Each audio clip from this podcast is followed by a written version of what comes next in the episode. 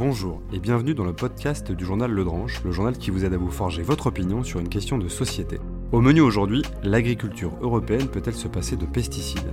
Pour en parler, nous recevons Béatrice Robrol-Marie, apicultrice professionnelle mais également présidente et fondatrice de l'ONG Terre d'abeilles, ainsi que André Fougeroux, ingénieur à Grenoble qui dispose d'une expérience dans le public et dans le privé, notamment dans l'industrie de la protection des cultures. Ce podcast est l'enregistrement audio du live qui s'est tenu sur Twitch le 26 octobre dernier. Pour être alerté et participer aux prochaines émissions en direct, abonnez-vous à la chaîne Twitch Le Dranche.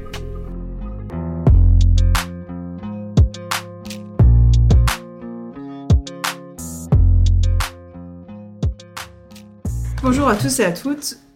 Aujourd'hui, on vous retrouve pour un nouveau live, cette fois au sujet des pesticides dans l'agriculture européenne. Donc notre débat aujourd'hui, c'est l'agriculture européenne peut-elle se passer des pesticides? Donc encore une fois, ce live est cofinancé par l'Union européenne mais les avis exprimés n'engagent que les auteurs et ne sauraient être considérés comme concession à la prise de position officielle de la Commission. Donc la présente, le présent programme n'engage en aucun cas la responsabilité de la Commission européenne. Donc moi, c'est Juliette, je travaille au Dranche et je m'occupe des sujets européens. Je suis aujourd'hui avec Antoine, qui est cofondateur du Dranche et directeur de rédaction. Bonjour à tous et bienvenue pour ce live. Et aujourd'hui, on est avec nos deux invités, donc Béatrice Robrol-Marie, qui est apicultrice professionnelle, présidente et fondatrice de l'ONG Terre d'abeilles, et avec André Fougeroux, qui est ingénieur agronome, qui a de l'expérience dans le public et dans le privé, notamment dans l'industrie de la protection des cultures. Alors déjà, bonjour à vous deux et merci d'être ici. Est-ce que vous souhaitez vous, euh, vous présenter plus amplement? Bonjour. Madame et à vous. Merci à vous, merci à tous euh, et merci aux auditeurs. Donc moi, je suis effectivement apicultrice professionnelle dans le centre de la France et c'est une, histoire familiale qui, dure, hein, puisque je suis la quatrième génération d'une grande famille et mon fils ici reprend euh, l'exploitation apicole. Voilà. Euh, à certains problèmes liés aux pesticides à la fin des années 90, euh, j'ai fondé en 2002 l'association euh, Terre d'abeilles qui œuvre au plan national et européen pour la protection durable des insectes pollinisateurs. Ok, super, merci beaucoup. Hein. Et vous, Monsieur Fougeroux? Alors, euh, ben moi, j'ai fait toute ma carrière dans la protection des cultures, donc euh, je suis un peu plus spécialisé sur les aspects insectes, insecticides, euh, que sur les fongicides ou les herbicides, mais bon, je connais aussi ces sujets-là. Euh, j'ai travaillé à la fois au ministère de l'Agriculture et puis ensuite euh, je suis passé dans euh, une association professionnelle agricole qui s'appelle l'ACTA. Et, ensuite je suis rentré chez une société qui s'appelle Syngenta maintenant, au sein desquelles je m'occupais du portefeuille insecticides et traitement de semences. je suis à la retraite maintenant depuis cinq ans et je suis membre de l'Académie d'agriculture, mais mes propos n'engagent que moi, n'engagent pas du tout l'Académie. Donc, euh, donc voilà. Et alors, je, suis à une échelle beaucoup plus modeste, euh, apiculteur professionnel, euh, apiculteur amateur, pardon, dans la région du Gâtinais, voilà, où j'ai une quinzaine de ruches depuis une quinzaine d'années aussi. Ok, super, très bien. Euh, bah, du coup, euh, on va essayer de, contextualiser un peu ce, sujet, le, sujet des pesticides, parce qu'on en, entend beaucoup parler. Euh, mais finalement, je je suis pas sûr que beaucoup de nos auditeurs ou des gens qui nous écouteront au podcast connaissent très bien le sujet. Donc, on vous propose une petite mise en contexte que Juliette va, vous faire. N'hésitez pas à, l'issue de cette mise en contexte à, réagir. Alors c'est parti. Donc déjà, qu'est-ce qu'un pesticide exactement? Donc un pesticide, c'est une substance chimique qui est utilisée donc pour détruire un organisme qui est jugé nuisible, donc ça peut être les insectes, mais aussi des animaux, donc par exemple des petits rongeurs ou des plantes qui peuvent euh, être jugées dangereuses pour les produits agricoles. Donc il y a plusieurs gammes de produits qui existent. Il y a les antibiotiques, les herbicides, les insecticides et même les fongicides qui donc eux servent à tuer les champignons. Aujourd'hui dans l'Union européenne, il y a environ 350 produits qui sont autorisés. Et on retrouve beaucoup de pesticides aujourd'hui dans notre alimentation, simplement parce qu'on s'en sert beaucoup et on peut retrouver des résidus dans différents produits, euh, par exemple dans la viande ou même dans l'eau potable. Euh, même si euh, ne vous inquiétez pas, l'eau que vous avez chez vous, vous pouvez toujours la boire, il n'y a pas de problème. mais du coup, les pesticides, ça reste quelque chose qui revient souvent dans le débat public, notamment, donc effectivement, parce que ça peut se retrouver dans nos aliments, mais aussi parce que ça impacte la santé des agriculteurs. Donc il y a par exemple l'assurance maladie en France qui reconnaît certaines maladies professionnelles des agriculteurs comme venant des pesticides. Et il y a aussi la question euh, du lobby de, l'agrochimie à Bruxelles. Donc il y a souvent cette chose qui est dénoncée, même si finalement on ne sait pas trop si c'est fondé ou pas, mais on en reparlera, je pense, aujourd'hui. Et donc aujourd'hui, pourquoi on parle autant des pesticides? Bah, Simplement parce qu'aujourd'hui, avec la croissance de la population mondiale, donc notamment depuis la seconde moitié du XXe siècle, on a eu besoin de plus de rendement agricole, on a eu besoin de produire plus, on a eu besoin de simplement avoir plus de nourriture pour pouvoir nourrir tout le monde, et du coup, on a utilisé plus de pesticides pour avoir de meilleurs rendements. Voilà. Et d'après euh, la FAO, donc euh, de 1990 à 2018, on est passé de 1,7 euh, million de tonnes de pesticides utilisés dans le monde à 2,7 millions. Donc on voit que c'est quelque chose qui est très fréquent aujourd'hui dans l'agriculture, ou du moins dans l'agriculture occidentale. Euh, et depuis aussi le début de l'utilisation des pesticides, on peut noter qu'il y en a de plus en plus. Attention, vibration. Je vais essayer de ne pas faire vibrer euh, le micro, de pas trop toucher la table. Désolée si ça a fait du bruit. Il n'y a pas de souci. Euh, donc, depuis 2018, par exemple, en France, les produits à base de néonicotinoïdes qui ont été développés dans les années 1980 sont interdits. Donc, on voit que progressivement, il y a des États euh, et l'Union européenne qui décide d'interdire des produits qui peuvent être jugés comme trop dangereux pour la santé. Et donc, ça se retrouve aujourd'hui dans les politiques européennes, donc notamment dans la nouvelle politique euh, agricole commune, qui va de la période 2023 à 2027, avec des objectifs environnementaux assez ambitieux en matière de pesticides, donc en suivant les recommandations du pacte européen, puisque 40% du budget de la PAC est euh, consacré à l'action pour le climat. Et surtout, l'objectif, c'est de réduire par 50% l'utilisation des pesticides d'ici à 2030. Euh, donc on voit que c'est pas du tout un thème qui est oublié par l'UE. Néanmoins, une critique qui peut parfois être apportée, c'est que les États membres fixent eux-mêmes les objectifs de réduction. Donc on va sûrement en débattre aussi aujourd'hui.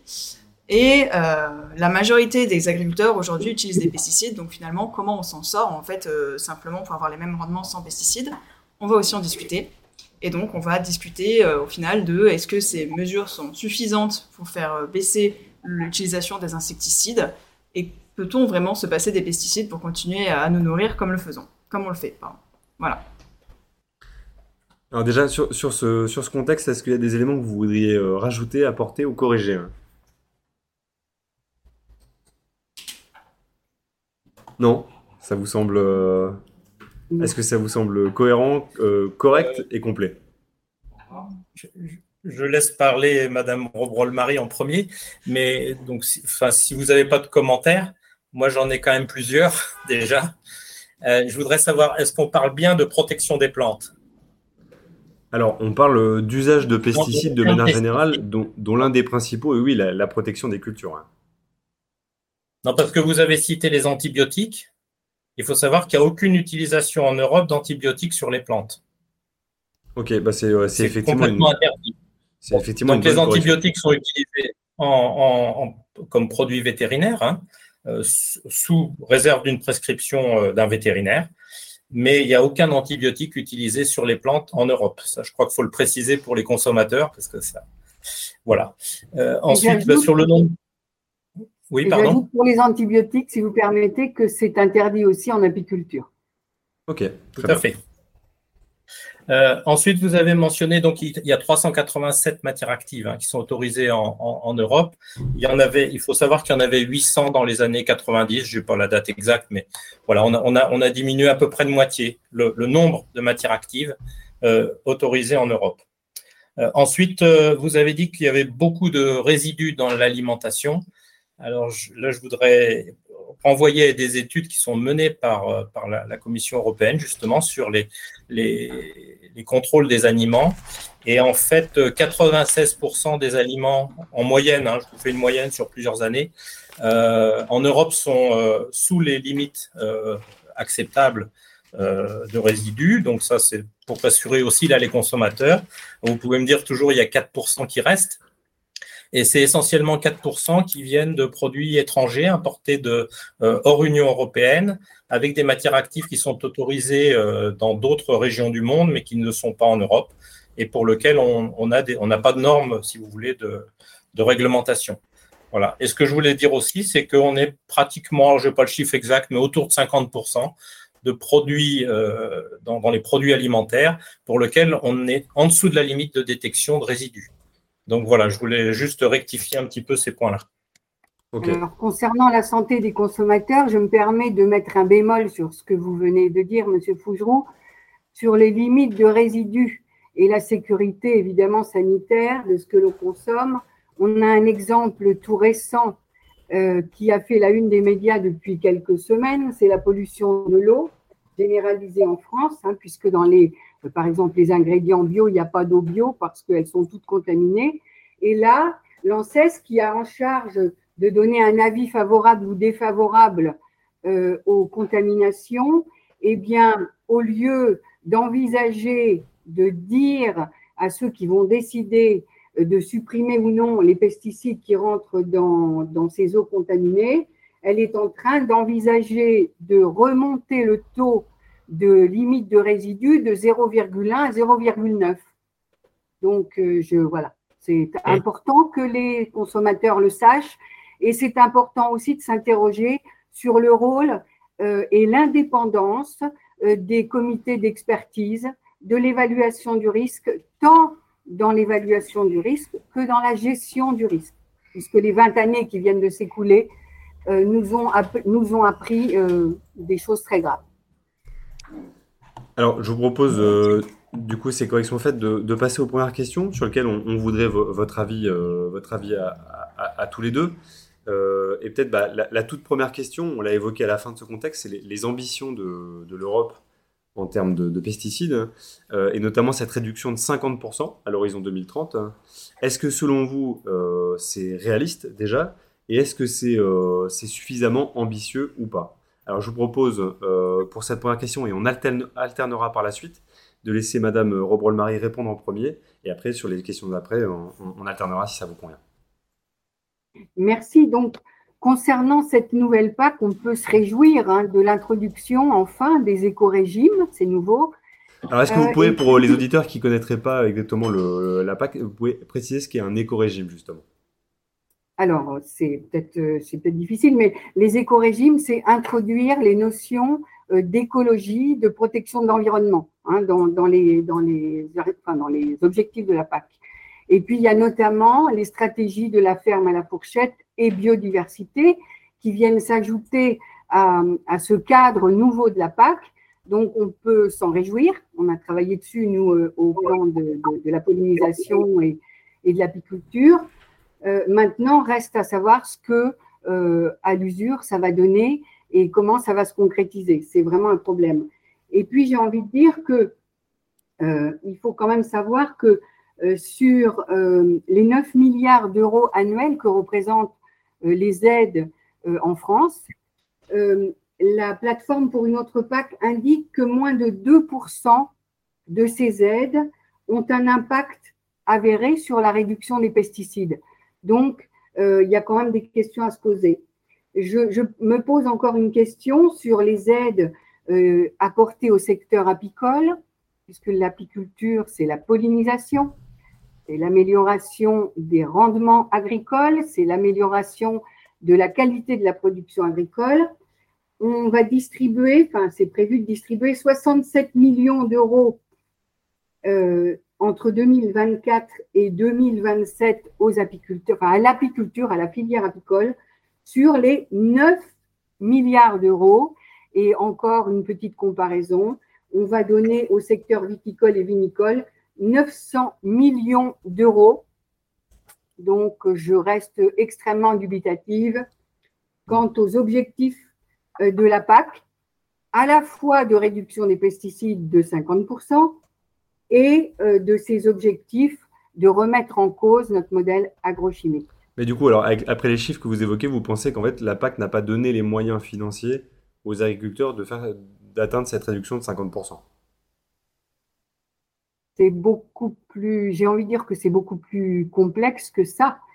Euh, les États généraux de l'alimentation fin 2017 en France, auxquels je défendais les intérêts de l'apiculture, ont conclu sur une nécessité de remettre en cause notre modèle agrochimique.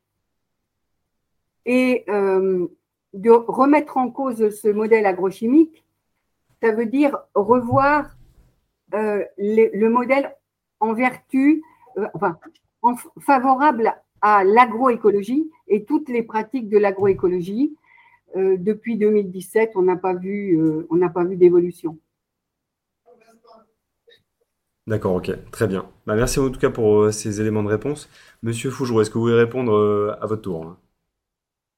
Bah oui, moi j'ai toujours été choqué. Je reviens aux 50%, puisque c'est l'objet de votre question. Absolument. Moi j'ai toujours été choqué par ces chiffres qui tombent comme ça d'une administration, qu'elle soit européenne ou française, puisqu'on a eu la même chose dans le plan Ecofito.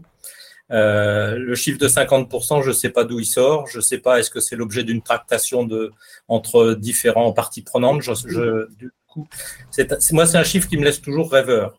Euh, moi, ce qui me semble intéressant, c'est de, de, de, savoir. On, enfin, les agriculteurs n'utilisent pas les pesticides par plaisir.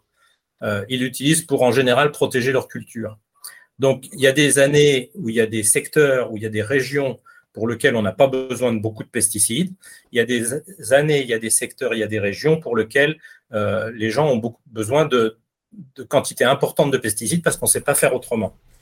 Je vous prends l'exemple, puisque les, plus gros consommateurs de pesticides à l'hectare en Europe, euh, si je ne me trompe pas, c'est la Belgique et les Pays-Bas.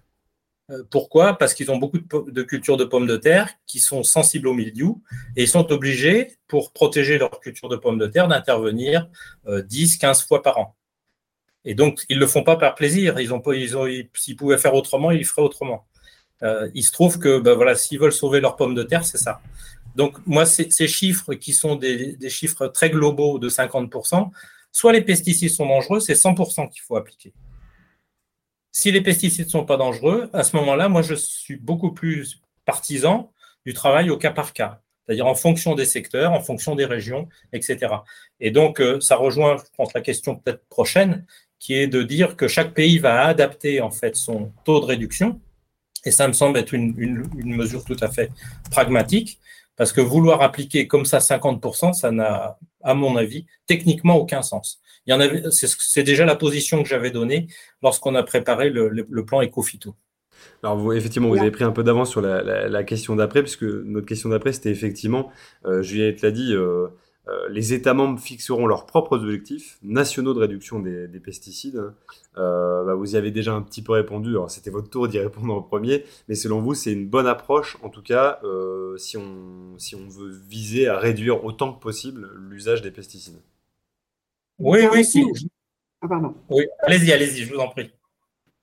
Non, si vous permettez, pour revenir sur ce qui vient d'être euh, dit par M. Fougeroux, déjà un pesticide, euh, il dit si c'est bon, euh, on continue, si c'est pas bon, on arrête tout, 100%. Je suis bien d'accord avec lui et je pense que nos abeilles auraient un bel avenir si on, voilà, on faisait disparaître les pesticides à 100%.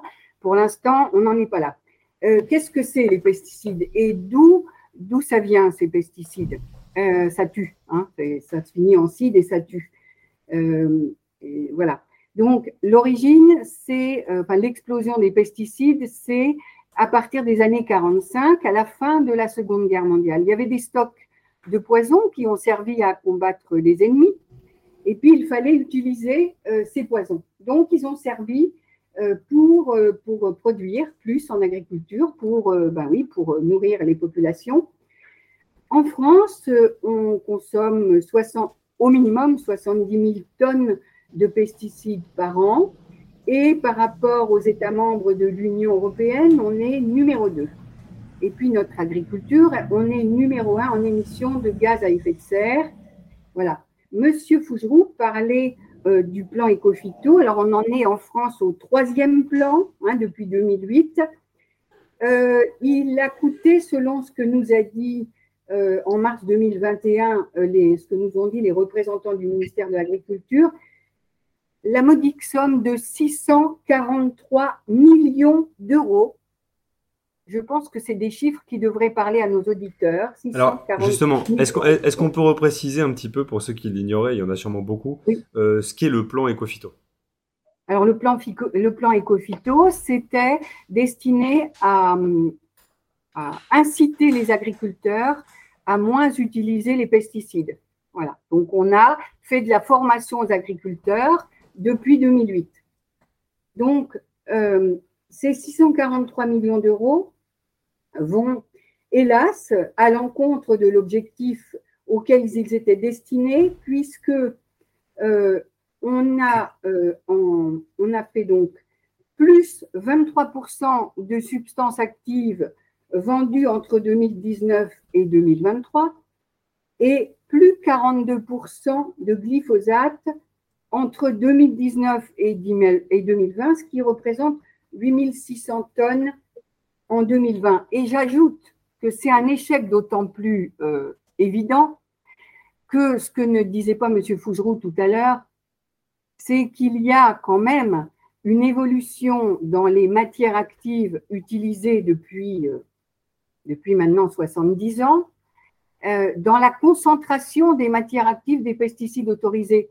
Donc, si on prend l'exemple des, des, néonicotinoïdes, selon euh, les scientifiques, entre 5000 et 10 000 fois plus toxiques que le DDT, hein, donc qui permettent de réduire évidemment les quantités utilisées, vous imaginez. Eh bien, malgré tout ça, on a des quantités de pesticides utilisés qui ne cessent d'augmenter. Alors, euh, du coup, euh, c'est une question qu'on nous a beaucoup posée en préparant l'émission et qui a été évoquée d'ailleurs euh, par M. Fougeroux, qui, est, importante, c'est qu'est-ce qui... Parce que l'argument qu'on nous a beaucoup envoyé à l'écrit, c'est les... effectivement que les agriculteurs n'utilisent pas les pesticides par, par plaisir. Hein. Qu'est-ce qui pousse, selon vous, ces, ces, agriculteurs, petits, moyens ou grands exploitants, à en utiliser plus? Non, mais moi, si, vous me, si vous me permettez, oui, bien sûr, je voudrais quand même rectifier, rectifier, un petit peu parce que là, ce qui se dit, c'est pas tout à fait correct. Euh, puisque en 1999, on utilisait 110 000 tonnes de pesticides en France. Euh, cette année, je crois que c'est 67 000. Donc voilà. Ensuite, faire des comparaisons d'année à année, c'est complètement ridicule. Euh, c'est-à-dire de comparer 2020 à 2021, c'est complètement ridicule. Ce qui est intéressant, c'est de voir les tendances. Pourquoi 2020, ça a été une année très humide très humide, ça veut dire beaucoup de maladies. Et donc, et, 2021, euh, pardon, très humide, excusez-moi.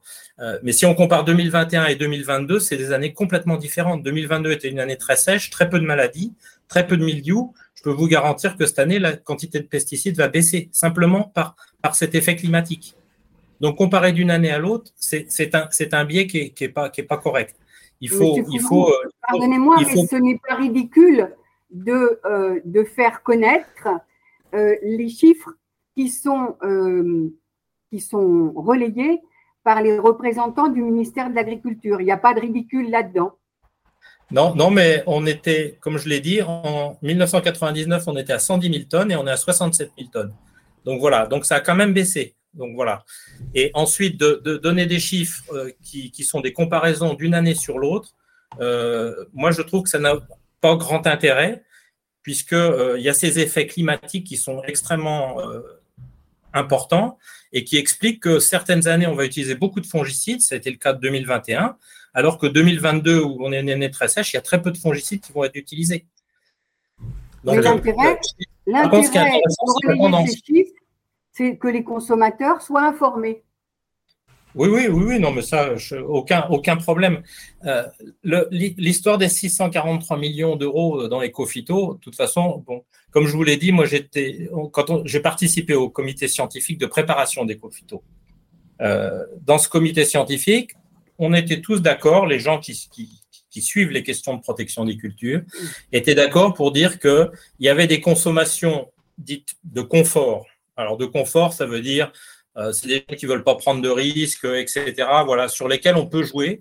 On a une certaine flexibilité. Suivant les cultures, c'était environ 15, entre 15 et 25 ce qui est déjà pas mal de réduire, d'enlever ces consommations de confort. Sachant que le confort, c'est aussi, ça peut être des fois un critère, un critère retenu.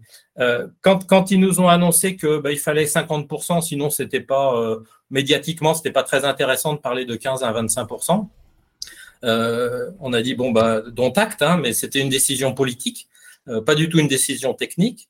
Et, tout le monde savait euh, que, ces 50% étaient complètement irréalistes, à l'époque en tout cas. Alors, ça ne veut pas dire qu'il ne faut pas aller dans cette direction, et notamment développer des outils. Mais dire du jour au lendemain, admettons qu'on applique les 50% en disant bon, vous, avez 5 ans, dans 5 ans, il faut que vous ayez 50% de moins, bah, Oui, mais il faut donner des solutions de rechange. Or, ces solutions de rechange, on en a très peu. Est-ce que vous pensez pas, euh, est-ce que vous pensez pas que justement, euh, ça a été le cas dans d'autres secteurs, hein, mais que imposer des, euh, un niveau d'exigence assez élevé poussera pas le, secteur, hein, de manière générale, à innover et à chercher des solutions pour atteindre cet objectif? Si, si, si, absolument. Euh, ah bon, je voudrais pas monopoliser, mais il y, a eu un gros développement, bah, notamment par toutes les entreprises, de, de, ce qu'on appelle les solutions de biocontrôle. Bon, qui ne satisferont pas tous les usages pour l'instant, on, est loin d'avoir de tout réglé avec le biocontrôle.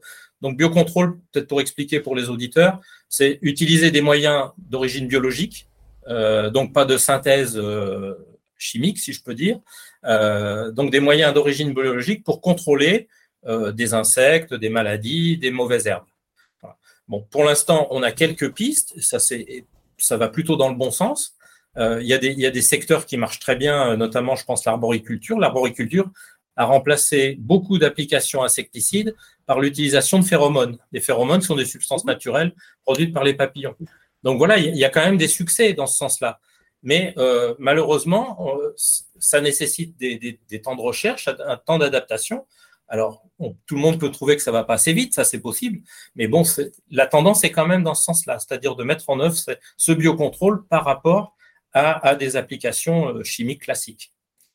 Donc, ce qui, ce qui se trouve justement qui ne va pas assez vite, c'est les espèces, hein, puisque les espèces, on rentre dans la sixième extinction des espèces. Donc effectivement, par rapport à ça, ça ne va pas assez vite. Puis l'autre problème, c'est la santé des consommateurs. Hein.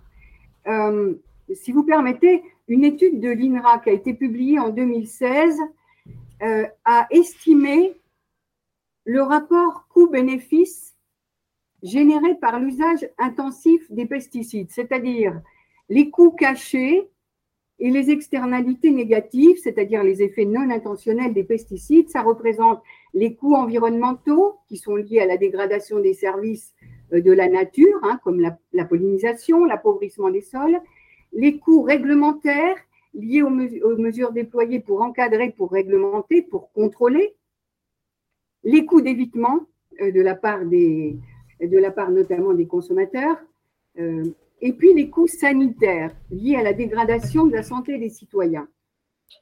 Cette étude montre que le système lié à l'usage des pesticides génère globalement beaucoup plus de coûts qu'il ne procure de bénéfices. Et la même étude n'intègre même pas le coût des externalités négatives liées à la production des pesticides. Et il y a une autre étude, si vous permettez, je suis un peu longue, mais ça me paraît important, puisque c'est vraiment une, histoire de santé des gens. Une autre étude qui a été publiée en 2015 estime le coût sanitaire des principales maladies liées à l'exposition aux perturbateurs endocriniens au sein de l'Union européenne. Eh bien, ce coût, il, est, il serait estimé à 157 milliards d'euros par an. Je pourrais donner toutes les sources à l'issue de, de cette émission. Et ce coût, il n'intègre pas les maladies liées à l'ensemble des pesticides. C'est seulement pour les perturbateurs endocriniens. Hein, D'accord. Donc, quand on voit 157 milliards d'euros par an pour soigner les gens, pour une PAC qui va distribuer 386 milliards d'euros par an, je pense qu'il y a réellement euh, un problème et que ce coût des, des externalités négatives liés à l'usage des pesticides, on se demande pourquoi il n'est jamais pris en compte dans ceux qui décident, par, ceux qui décident de nos politiques agricoles. C'est inimaginable, c'est inconcevable. Euh, alors, bah, ça m'amène. vous voulez peut-être réagir, Monsieur Faugeroux Oui, oui, parce que bon, moi, c'est toujours très intéressant d'avoir ces, chiffres de masse qui effectivement sont sont, donnent un ordre de grandeur. Euh, maintenant, moi, je me mets à la place de l'agriculteur lambda qui a euh, sa culture de pommes de terre. Je reviens toujours à mes pommes de terre, mais on peut le faire avec la vigne, on peut le faire avec beaucoup de choses. qui voit que sa récolte va être détruite parce qu'il y a une épidémie de mildiou. On peut lui dire, bah, il y a des externalités négatives, désolé, il n'y a pas de pesticides, donc bah, tant pis pour vous, cette année, vous n'aurez pas de pommes de terre. Bon, voilà, qu'est-ce qu'on répond à, ces, agriculteurs? Euh, Madame Robrol-Marie, vous connaissez l'histoire du varroa sur, sur abeilles. Hein, donc, s'il n'y avait pas de médicaments anti-varroa sur les abeilles, qu'est-ce que feraient les apiculteurs? Ben, écoutez, je vais vous répondre, Monsieur Fougeroux, puisque, comme je vous ai dit, je suis dans l'apiculture depuis quelque temps hein, déjà. Dans les années 1980, le varroa est apparu en France.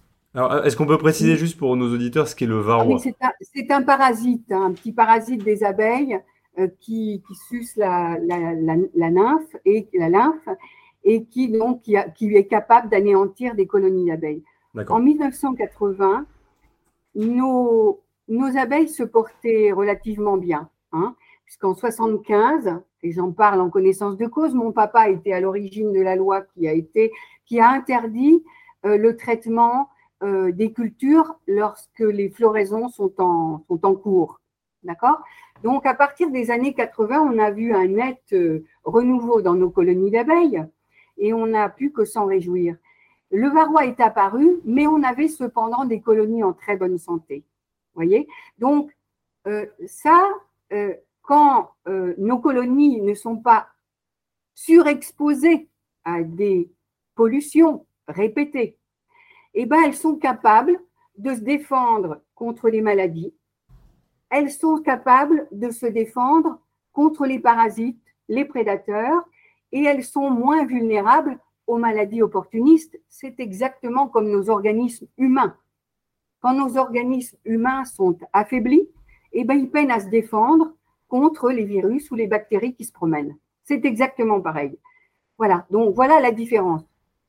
Et alors, j'ai envie de dire. Pour vous, le, varroa, est un parasite de faiblesse, alors Comment? Le, varroa est un parasite de faiblesse, donc, pour vous bah, bah, Comme tous les parasites, c'est opportuniste hein, aussi. Et je vais vous dire autre chose, monsieur euh, Fougeroux, c'est qu'avec 20 années d'exposition répétée de nos abeilles à tout ce qui se passe, hein, cet environnement hostile, eh bien, on a affaibli nos abeilles. Et aujourd'hui, voyez ce qu'on voudrait, c'est qu'il y ait un petit peu plus de considération pour euh, la faune pollinisatrice, parce que nos abeilles mellifères meurent, mais c'est toute la, les, tous les pollinisateurs sauvages qui meurent aussi. Hein, donc, euh, il faudrait vraiment s'en occuper de toute urgence. Ça devrait d'ailleurs être le rôle du MTES. Mais ce qu'on demanderait aujourd'hui par rapport à cet environnement hostile, c'est que quelques efforts soient faits en matière de recherche vétérinaire pour ne pas nous laisser qu'avec éventuellement euh, de matières actives pour lutter contre le varroa. Voilà. Alors, ça va. Euh, là, le débat que vous avez sur euh, justement sur l'usage ou non des pesticides, ça nous amène un peu au cœur du sujet de ce soir. Hein. et c'était d'ailleurs le sujet de notre article à l'origine.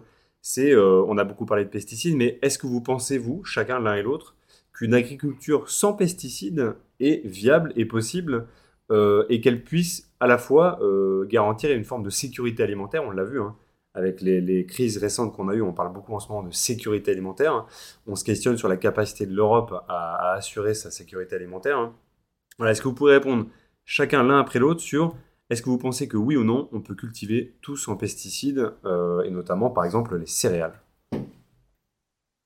Qu'est-ce alors, euh, qui j'ai un peu perdu le fil pour rien vous cacher. Je ne sais plus qui à qui était, était-ce de répondre parce qu'on a, on, a sauté beaucoup de questions. Euh, mais il me semble, euh, si on avait suivi un peu l'ordre, que ça serait à vous, Madame Robrol-Marie, de, répondre en premier.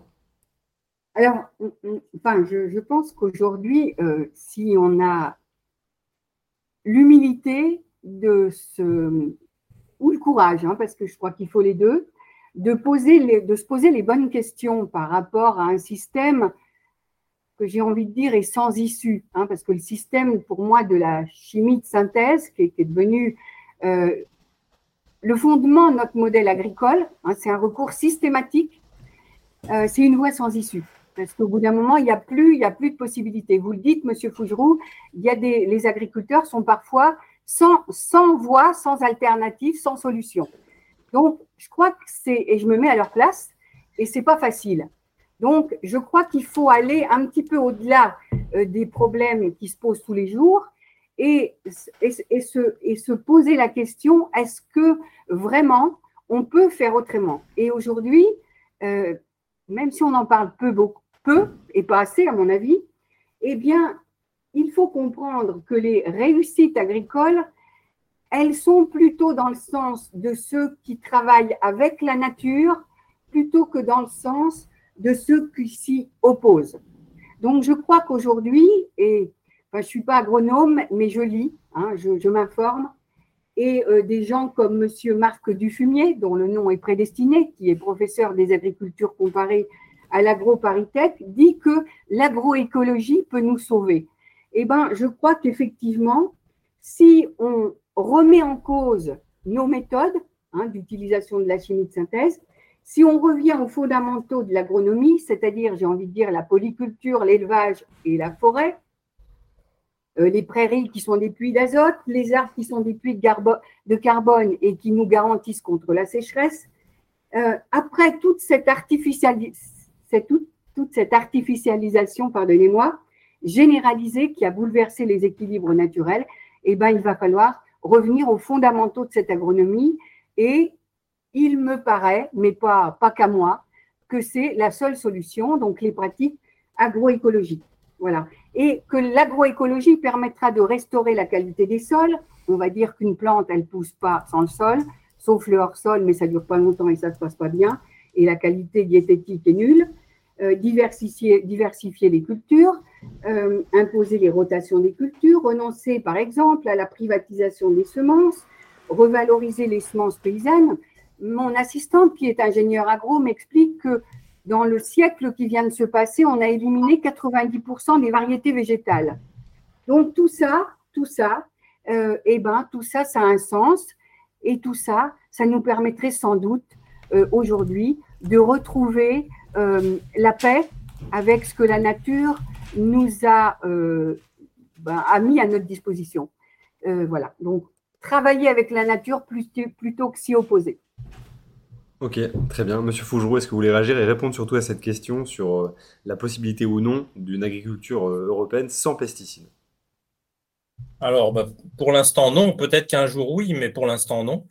Euh, d'ailleurs, je voulais revenir sur un point que, que Madame Robrol-Marie a, cité tout à l'heure en disant que euh, la généralisation des pesticides date de 1945 parce qu'il y avait des poisons à écouler, grosso modo. Hein, je fais un résumé.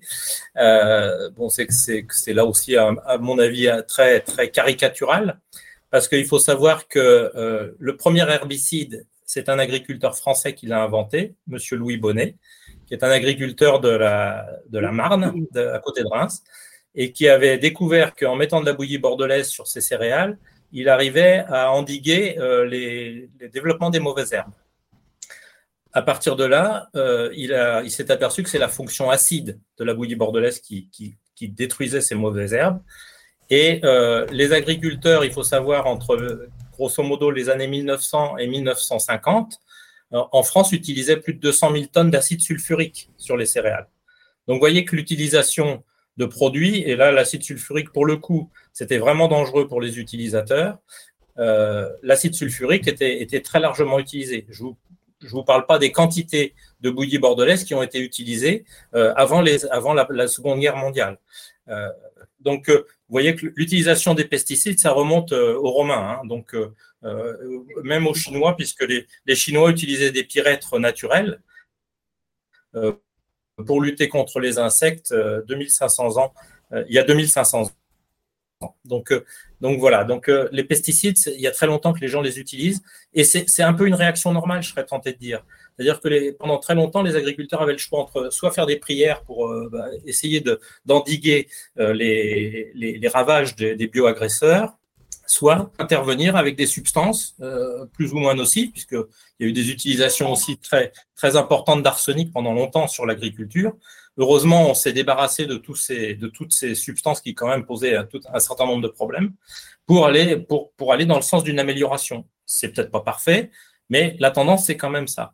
Donc, euh, actuellement, sans pesticides, les estimations sont données, c'est entre 30 et 50 des rendements qui sont perdus. Donc voilà, c'est pas pas moi qui ai inventé ces chiffres, c'est bon, vous les trouverez dans la littérature. Je pourrais vous donner aussi les références. Euh, donc on peut accepter de dire bah, la production européenne, on accepte de perdre 50% ou 40% si on veut faire une moyenne. Euh, mais, mais ça pose d'autres questions. Ça veut dire qu'on importe d'autres régions du monde et, d'autres régions qui utilisent des pesticides. Et donc, on revient à ce qu'on disait au, départ sur les questions de résidus, avec les, résidus de produits qui, viendraient, qui viendraient d'autres régions du monde. Euh, bon, c'est un petit peu comme les gaz à effet de serre. On, fait venir, on, fait émettre les gaz à effet de serre dans d'autres régions du monde. Donc, euh, donc voilà. Donc la, la question, c'est ça. Pour l'instant, je pense qu'on ne sait pas se passer de pesticides. Euh, encore une fois, peut-être ça viendra. Et je crois personnellement beaucoup. Alors l'agroécologie, j'ai un peu de mal parce que c'est un, un, concept tellement général que j'ai un peu de mal à voir ce qu'il y a derrière concrètement. Mais, mais, par contre, je crois beaucoup au développement de toutes ces techniques de, lutte biologique euh, là, il y a beaucoup, beaucoup à faire. Enfin, moi, encore une fois, je répète, je suis, plutôt spécialiste des insectes. Et, je pense que j'ai écrit un livre là-dessus d'ailleurs qui s'appelle Insecticide, insectifuge. C'est-à-dire, au lieu de détruire les insectes comme on fait jusqu'à présent, euh, on va essayer de les repousser. Voilà. Euh, trouver des systèmes qui perturbent leur comportement de façon à éviter les dégâts. Voilà. comme l'exemple des phéromones que vous évoquiez, que vous évoquiez tout à l'heure. Et, je voulais dire qu'en en Europe, maintenant, 50% des vergers sont traités par phéromones, sont protégés par phéromones. Donc, vous voyez, quand, les agriculteurs ont le choix entre une solution de, lutte biologique et, une solution chimique qui, de toute façon, avait fait son temps, euh, ben, ils basculent tout de suite. Enfin, je veux dire, c'est et, c'est ça qui manque, je pense, au plan éco-phyto et qui probablement va manquer au plan européen, c'est que si vous n'avez pas des solutions à proposer en remplacement, euh, les agriculteurs continueront à, appliquer les pesticides. Ok, très bien. Juliette, est-ce que tu veux prendre la, main? Euh, bah, Déjà, est-ce que vous vouliez euh, répondre quelque chose, euh, Madame Robrol-Marie Oui, moi je voulais dire que les exemples qu'on ne met pas assez en évidence, me semble-t-il, notamment au plan médiatique, c'est des exemples de réussite de gens qui ont retrouver les fondamentaux de l'agronomie et qui s'en portent bien. Alors, on parle de l'agriculture biologique qui s'est beaucoup développée dans les 15 dernières années, mais l'agriculture biologique, c'est une des pratiques agroécologiques. Et en polyculture, élevage et forêt, euh, beaucoup d'agriculteurs qui parfois ont été d'abord atteints dans leur santé, ont eu le courage de se remettre en question et aujourd'hui se félicitent de la transition agroécologique qu'ils ont choisie. Ils retrouvent une espèce de sérénité à produire, ils retrouvent euh, une meilleure rémunération de leur euh, travail parce que les marges sont plus intéressantes, les consommateurs sont quand même attachés aux produits plus propres quand ils ont le choix. Et puis, ils ont aussi euh, la satisfaction de travailler proprement, de travailler d'une façon tout à fait respectueuse de l'environnement et de la santé des consommateurs. Donc, ces exemples-là, et ils sont de plus en plus nombreux, et parfois de grands hommes d'affaires qui se sont lancés dans cette transition pour, des, pour différentes raisons, mais les exemples sont nombreux, qui devraient justement être utilisés par nos politiques publiques pour inciter à la transition agroécologique. C'est pas pas Monsieur Fougerou, je crois que vous l'appelez comme ça, l'agriculture idéalisée. Non, c'est une agriculture qui existe et qui donne, euh, qui produit et qui, se, qui, se, voilà, qui, devrait être aujourd'hui un exemple. Moi, j'appelle pas, pas l'agroécologie une agriculture idéalisée. Hein. Euh, moi, ce que je dis, c'est que dans l'agroécologie, pour l'instant, ça me semble être un fourre-tout où j'ai du mal à voir concrètement ce qu'il y a derrière. Euh, et, notamment pour des agriculteurs, et moi j'ai fait beaucoup de conseils auprès d'agriculteurs, savoir qu'est-ce qu'on leur apporte concrètement et, quels sont les risques qu'ils prennent en, basculant de système. Donc voilà, tout cet accompagnement, si vous voulez, euh, pour l'instant, il, me semble flou. Euh, l'agriculture biologique, je vois tout à fait ce que c'est. L'agriculteur conventionnel, bon, je la connais. Euh, voilà, l'agriculture intensive, je pense qu'elle est en train de disparaître en France de toute façon. donc, donc voilà.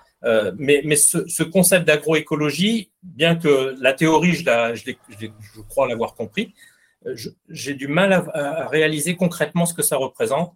Euh, si ce n'est, parce que vous parlez d'élevage, mais en fait l'élevage est en, régression en France, euh, pour d'autres raisons, hein, pour des raisons de, charge de travail, de rentabilité, etc. Euh, et donc c'est vrai que c'est formidable d'avoir un système vertueux comme présente Monsieur Dufumier, où on met de l'élevage qui va servir à fertiliser les cultures, etc. Enfin, on revient, on revient à, ce que faisaient nos arrière-grands-parents. mais, mais l'élevage, d'abord, a disparu dans beaucoup de régions. Vous l'avez signalé, les prairies ont disparu dans beaucoup de régions. On a perdu 4 millions d'hectares de prairies, qui étaient des milieux très stables et très utiles, notamment pour les pollinisateurs, mais pas que. Euh, et, donc voilà, il y, a eu des modifications importantes qui sont plus d'ordre économique, si je dirais, si je peux dire, que, que, d'ordre technique. Oui, oui. Alors, si, vous, manquez d'informations, je vous recommande ce petit fascicule. C'est franchement euh, la Bible de l'agroécologie. Et dans, la mesure où vous conseillez des agriculteurs, je vous la recommande très très vivement, y compris de rencontrer Marc Dufumier. Vous parlez tout à l'heure d'élevage, vous parlez d'élevage. Quand je parle de polyculture, élevage, forêt, euh, je ne vous apprends rien, Monsieur Fougeroux, euh, en vous disant que on a quand même un problème phénoménal en Europe, c'est d'importer notre soja, c'est-à-dire nos, nos, protéines de, du Brésil, d'Amérique du Sud, voilà, pour, donc pour nourrir notre bétail. Hein, c'est quand même très grave au plan du carbone, au plan général alors qu'on pourrait euh, produire nos, ressources euh, de protéines en France. Donc, si vous voulez, tout ça, c'est un ensemble de choses à remettre en question. Euh, moi, je ne suis pas une spécialiste, mais je m'interroge et j'essaie de m'informer. Donc, aujourd'hui, on pourrait cultiver de quoi élever notre bétail. Et puis, les gens qui s'intéressent justement à ce, trio polyculture, élevage, forêt, eh ben, ils ont des résultats exceptionnels et ils produisent euh, des, des, aliments euh, propres. Euh, ils ont des, des, bêtes qui sont heureuses de vivre en plein air, hein, au pré. Donc tout ça, c'est un ensemble de choses à, remettre en question, mais, au plus vite, quoi, au plus vite.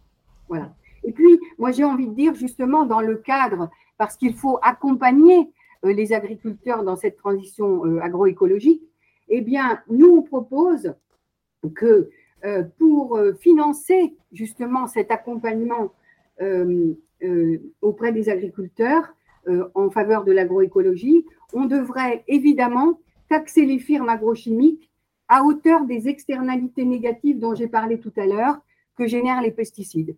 Ce serait sans doute une bonne solution pour que notre nouvelle PAC puisse éventuellement commencer à atteindre les objectifs de réduction de pesticides qu'elle nous a fixés. Alors, Monsieur Fougeot, est-ce que vous voulez réagir sur le, sur l'idée de taxer euh, l'industrie euh, agrochimique euh, sur ses externalités négatives, même si, alors, je ne sais pas si ça sera facile de converger vers un chiffre qui fasse consensus, mais sur le principe au moins. Bah, les, les, industries sont déjà taxées largement. Hein. puisque tout, tout le, financement de toute la politique des autres surfaces, en tout cas en France, est financé par, le, par les taxes sur les produits phytosanitaires. Euh, ça, c'est le premier point. Après, je voulais revenir quand même sur l'histoire du soja. Alors moi, je suis 100% d'accord. Si on pouvait se passer du soja, ça serait formidable. Le, remplacement du soja, il y a beaucoup de gens qui ont essayé en mettant des pois, en faisant des févroles, en mettant des lentilles, en mettant des pois chiches maintenant, c'est la mode en ce moment. Euh, toutes ces productions se sont trouvées coincées à cause de ravageurs ou de maladies. Je veux dire, vous pouvez voir avec tous les agriculteurs, euh, ils ont des rendements très difficiles à maintenir. Ils ont des productions qui sont très fluctuantes. Et, donc, euh, pour l'instant, on n'a pas techniquement cette solution de remplacement du, soja, notamment pour tous les élevages monogastriques. Euh, bon, les ruminants, c'est différent. Alors, les ruminants, on dit aux agriculteurs, bah, il faudrait faire de la luzerne. Très bien, mais de la luzerne, il faut pouvoir la, commercialiser. Il faut, voilà, donc c'est pas si simple que ça.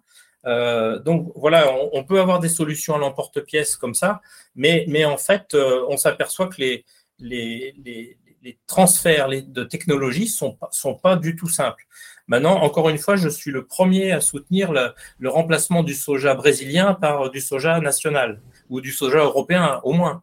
Euh, ça, je, je, suis tout à fait favorable. Il se trouve que pour l'instant, euh, en France, on n'y arrive pas bien. Bah, il y a un vrai sujet de débat autour de ça. D'ailleurs, je renvoie les auditeurs à un, un débat qu'on avait fait sur la réintroduction des farines animales, euh, justement qui est intervenu il n'y a pas très longtemps. L'Europe a réautorisé il n'y a pas très longtemps les farines animales euh, pour l'alimentation de certains animaux d'élevage, pas tous, parce que tous ne peuvent pas en consommer. Et justement, le, le, le, le député européen qu'on a, qu'on a interrogés disaient bah, que c'était pour faire face à la difficulté de s'approvisionner en soja pour les, pour les élevages. Du coup, voilà, je renvoie les, lecteurs vers ce sujet qui les renverra vers la question bah, de la consommation de soja brésilien, la, difficulté de, de, production en Europe et les alternatives euh, que l'Europe pousse euh, aujourd'hui. Euh, après, il y a toute une question aussi d'éducation à l'alimentation, hein, puisqu'il faudrait manger moins animal. donc après, c'est une éducation sur la diététique, etc. C'est tout un, processus. Donc, moins d'animaux, ça veut dire moins d'élevage, ça veut dire moins de fertilisants. Vous voyez, c'est très compliqué. Je ne veux, pas, je veux pas minimiser, je ne veux pas essayer de, de, botter en touche, hein, mais euh, on, s'aperçoit qu'en ce moment, il y a, il y a une, enfin, un désintérêt pour l'élevage et ça pose des questions, notamment sur les fumures organiques des cultures. Euh, puisque bah, vous savez qu'il faut apporter régulièrement de, euh, des engrais sur les cultures, y compris en agriculture biologique, et que les, fumures organiques sont, sont, sont, une ressource importante. Donc, moins on aura d'élevage, moins on aura de fumures organiques. Ce que je voulais dire aussi, c'est qu'on importe quand même en, France, en tout cas, 40% euh, de nos poulets, ce qui me semble être une aberration. Puisque, bon, autant le soja, c'est pas facile à cultiver sous nos climats, euh, autant le poulet, je vois pas où est la difficulté. Euh, on importe 60% de nos fruits, on importe 40% de nos légumes. Euh, enfin, vraiment, on a, un vrai problème d'autonomie et, là, peut-être qu'effectivement, l'agroécologie peut apporter des solutions, notamment en diversifiant les cultures, mais avec, d'autres compensations nécessaires auprès des agriculteurs. C'est que bah, ces cultures qui ont, tendance à disparaître, que ce soit l'élevage, les fruits ou les, ou les légumes, ça vient aussi d'une raréfaction de la main-d'œuvre en agriculture. Euh, les gens ne veulent plus travailler en agriculture. On a énormément de mal à trouver des emplois. Euh, et, donc, euh, et, donc, voilà, on a, on a un, vrai problème de production d'un certain nombre de, nos productions. Alors, produire des céréales, c'est facile parce qu'il faut, il faut trois heures par an, grosso modo, pour produire un hectare de blé. produire des, des, pommes ou des, ou, des légumes, c'est beaucoup plus compliqué. Quoi, hein. donc, donc, voilà. Donc, c'est sûr, je suis complètement d'accord. Je pense qu'il faudrait la volonté politique d'accompagner tout ça. C'est indispensable. Bon, vous aurez mis d'accord au moins sur, euh, sur un petit point euh, ce soir. Non, non, il y, y, a un autre point sur lequel je pense qu'on est d'accord, enfin je l'espère en tout cas. Vous avez parlé d'agroécologie, alors il y a quand même quelques points que j'ai compris sur l'agroécologie, je suis extrêmement favorable. C'est la restauration des haies. Euh, la remise en place, alors bon, on appelle ça agroforesterie. Enfin bon, j'ai toujours aussi un peu de mal avec les limites des, définitions. Euh, l'agroforesterie, donc la restauration des haies, la remise en, place de, de cultures florales. Euh, enfin, moi, j'ai la chance d'être chez un agriculteur qui me met des jachères fleuries chaque année et mes abeilles se portent très bien. donc, donc voilà. Donc, mais, mais s'il n'y a pas de fleurs, et c'est le problème de, de nos campagnes, c'est le problème, je crois, des pollinisateurs enfin ce problème des pollinisateurs, il y en a d'autres, euh, mais euh, c'est le fait que nos campagnes n'ont plus de fleurs. Euh, une fois que le colza est passé, il y a des tas de régions France où bah, les pauvres abeilles elles se battent pour trouver la moindre fleur dans l'environnement. Voilà, d'où je disais tout à l'heure la diversité, de retourner, revenir à la diversité des cultures et notamment des plantes à fleurs, bien évidemment. Tout à fait. bien. Alors, il nous, reste, il nous reste peu de temps et encore beaucoup de questions, donc on va faire un tri. On va essayer de, de poser les, les dernières questions qu'on a dans le temps qui nous est imparti. Ah Juliette. Euh, une des questions qu'on a à vous poser, c'est sur les risques pour la souveraineté alimentaire. Donc, on en a notamment beaucoup parlé euh, avec la guerre en Ukraine. Est-ce que dans les années à venir, ou même dans, dans les décennies à venir, sur le plus long terme, on a un vrai risque de souveraineté alimentaire à l'échelle européenne? Monsieur Vous voulez commencer? Oui, non, c'est à votre tour, monsieur Fougeroux, de répondre. Bon. Euh, écoutez, à l'Académie, on est en train de travailler sur cette question. Euh, parce que euh, effectivement, il y a eu le Covid aussi. Hein, on parle de la guerre en Ukraine, mais le Covid a aussi posé la question de la souveraineté alimentaire. On a vu, on, commence à voir, et je crois qu'il va falloir s'y habituer malheureusement, à avoir des ruptures d'approvisionnement sur certains produits.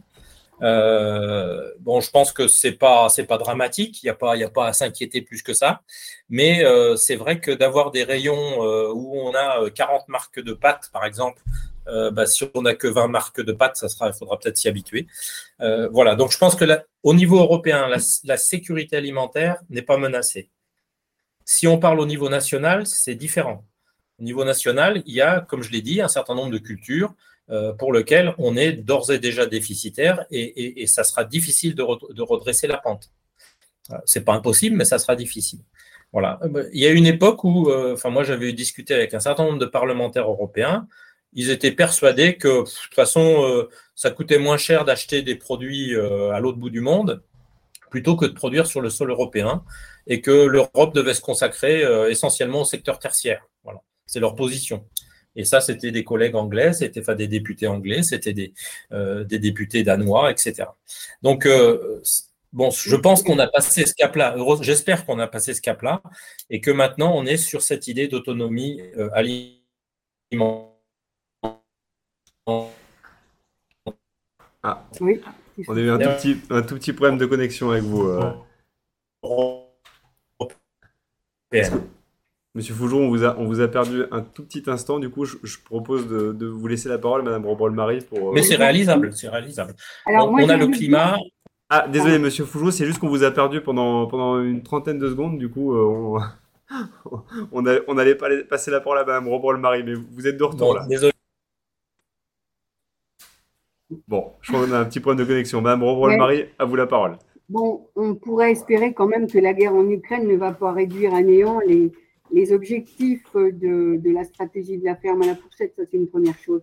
Alors maintenant, on pourrait parler effectivement de souveraineté alimentaire, mais comment peut-on envisager la souveraineté alimentaire en permettant à l'agriculture de détruire les insectes pollinisateurs? Parce que euh, on parle beaucoup d'augmenter les rendements avec les pesticides, mais euh, une chose, puisque c'est mon expérience pédagogique ici à la Maison des Abeilles qui me l'a appris, c'est que euh, le monde agricole, et puis en particulier les étudiants euh, du cursus agricole, n'entendent pas beaucoup parler de la pollinisation. Hein. Donc c'est quand même grave. D'ailleurs, les études qui sont de l'INRA, qui sont européennes ou mondiales, sur l'impact agroéconomique de la pollinisation, donne des chiffres qui méritent quand même d'être portés à la connaissance de ces acteurs agricoles, c'est que 85% des plantes cultivées en Europe ont besoin des pollinisateurs et que l'augmentation moyenne des rendements, c'est 20 à 30%, sans parler de l'amélioration de la qualité de la production agricole, que ce soit euh, dans les plantes oléiques, que ce soit dans les fruits, etc., les légumes. Donc, euh, comment peut-on euh, maintenir une agriculture qui accepte la destruction des pollinisateurs et, s'interroger sur la souveraineté alimentaire. Pour moi, c'est une aberration sans pareil de parler de ça et de laisser autoriser euh, des pesticides euh, qui tuent les abeilles. Donc ça, c'est le problème de, du processus d'autorisation de mise sur le marché des pesticides. Et là, j'aurais beaucoup à dire, mais on n'a pas le temps. bah, effectivement, malheureusement, on n'a pas de temps parce qu'on arrive euh, au bout euh, de cet échange. Euh, du coup, ça, pour finir, est-ce qu'il y a un sujet ou un point qu'on n'aurait pas abordé et qui vous semble important pour nos auditeurs ou auditrices de, de, discuter? Non, non, je voulais juste donner quand même quelques petites corrections. D'abord, ah. j'ai eu la chance de faire des, cours à l'université d'Orsay et à l'université à, à l'agro de Paris. Euh, sur les insecticides, les insectes. Et, dans mon cours, il y a tout un chapitre sur la pollinisation, l'importance des pollinisateurs. Donc, je vous rassure, les étudiants sont là pour ciser les rendements. Donc, les pesticides n'ont jamais eu de fonction d'augmentation des rendements. Ce n'est pas leur rôle.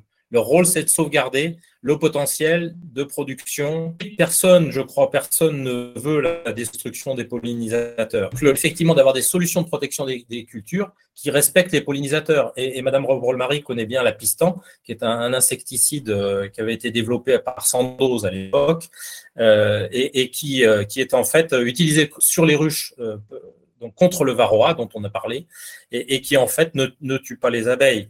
Donc il existe, il y a la possibilité d'avoir des, insecticides qui ne, détruisent pas les pollinisateurs. Mais heureusement, parce que sinon, il n'y aurait plus d'apiculture, monsieur Fougeron. En plus des pollinisateurs sauvages qui disparaissent, vous voyez, une étude là euh, qui vient de sortir de l'UICN qui dit que plus d'un tiers des espèces de cirques qui sont le, les pollinisateurs mondiaux numéro 2 viennent de, sont disparus hein, en raison des pesticides. Donc euh, voilà. Euh, moi, j'ai envie de conclure, si vous permettez, par euh, ce qu'avait dit Olivier Ducheter, euh, rapporteur spécial pour le droit à l'alimentation dès 2011, hein, devant le Conseil des droits de l'homme de l'ONU.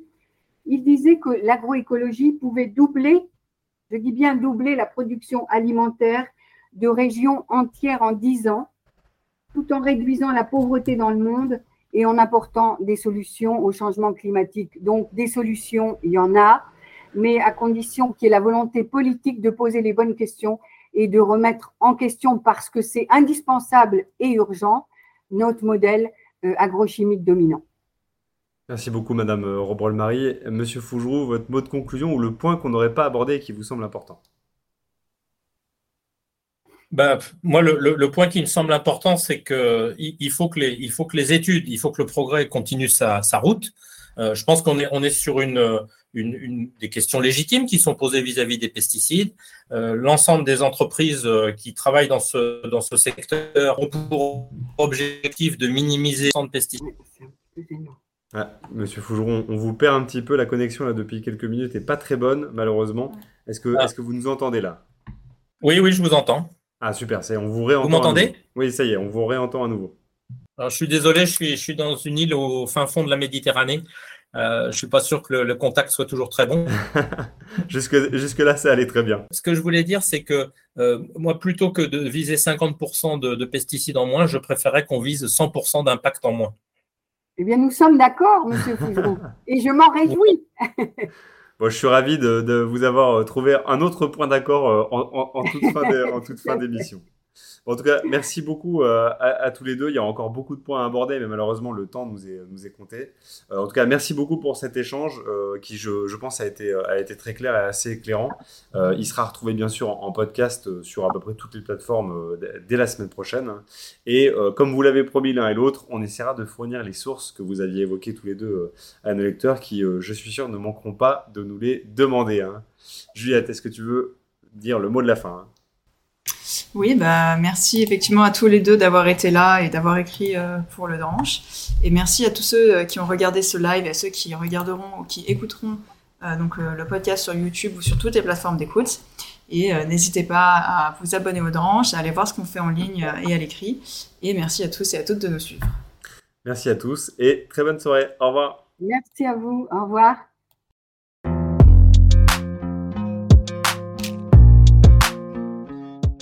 Ce podcast est réalisé par l'équipe du journal Le Dranche, le seul journal qui présente le pour et le contre de chaque sujet. S'il vous a plu, sachez que Le Dranche se lit aussi sur ledranche.fr ou sur papier. Pour recevoir le journal tous les mois, nous soutenir et nous permettre de continuer à vivre, abonnez-vous à prix libre sur ledranche.fr. Merci.